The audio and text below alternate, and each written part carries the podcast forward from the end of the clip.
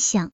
她是个看上去像小精灵一样的女孩，一件格子外套，一条牛仔裤让她时尚而不夸张。她紧紧将随身带的小皮包抱在怀中，讲述中时常会不自信的问：“我这样想对吗？”晕倒在舞台上，幸亏她及时抱住我。三年前的那个国庆晚会，我和俊杰站在工厂俱乐部舞台上的一幕一幕，仿佛发生在昨天。那天，我俩是最引人注目的人。因为我们是主持人，但最令人难忘的是下面的事。我刚站到台上，意外就发生了。我突然感觉天旋地转，一句话没说就当着那么多人的面晕倒。幸亏旁边的俊杰及时把我抱住了，大幕立即关上了。我被抱到后台，很快就醒过来了。可能是工作太辛苦，上台也很紧张，稍事休息，喝了点水，我又恢复了。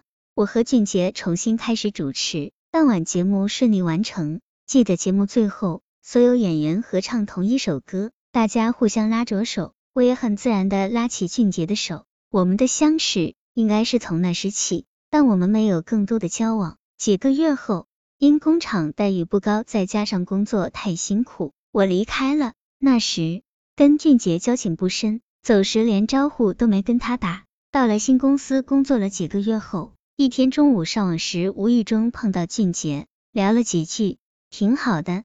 他说有时间过来找我玩，我以为他只是说着玩的，并未放心你去。没想到不出一周，他就过来找我。那天我刚参加公司的一场联席会回来，工作服都未换，我也没在意在他面前的形象，因为当时对他没什么想法。那以后，他几乎每周或半月都会来一次，每次我都很随便。他说我穿正装的样子非常成熟有魅力。后来他告诉我，他就是从那时开始暗恋我，可我并未在意他的情感变化，因为那时我有男朋友，所以对他的热情与关注刻意回避。沉浸在失恋痛苦里，我很婉转的拒绝他。其实我的第一段恋情发展很不顺利，我和那个男朋友相处两年，突然有一天他不辞而别，再无音讯。他以这样的方式结束我们的感情，让我很受打击。当时家庭状况也不太好，母亲重病急需动手术，费用很高，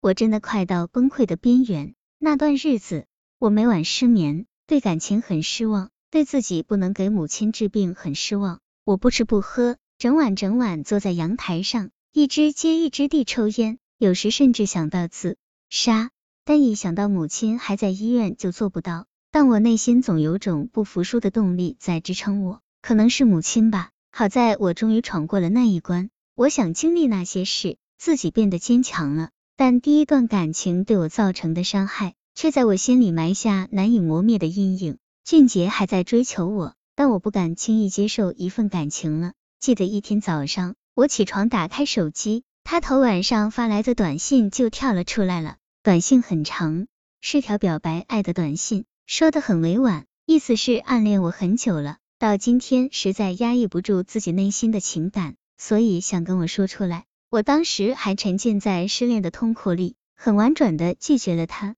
不过我不想失去这样一个朋友，我们一直保持着一般朋友的关系。当时他也离开了那家工厂，经人介绍在一个公司当保安。他有些自卑，所以对我也不敢执着，只是默默的对我好。当然，我也是能感知到的，所以一直鼓励他好好工作，而且建议他去做业务，多接触些人，这样才会得到很好的锻炼，成长的更快。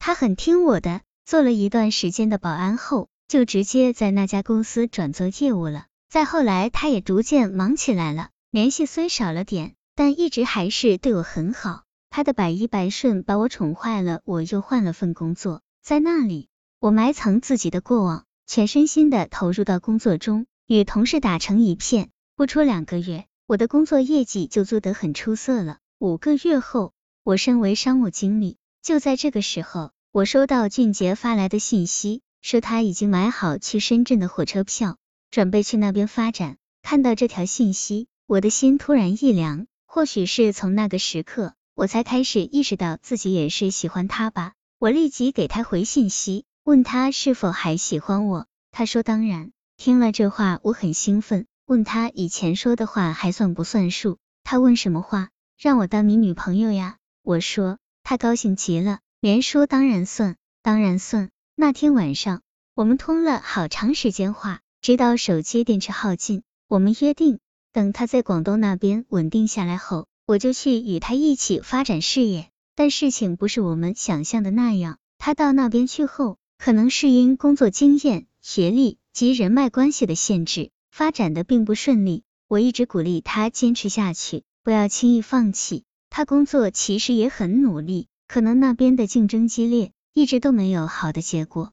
于是，我多次打电话让他回武汉，他很犹豫。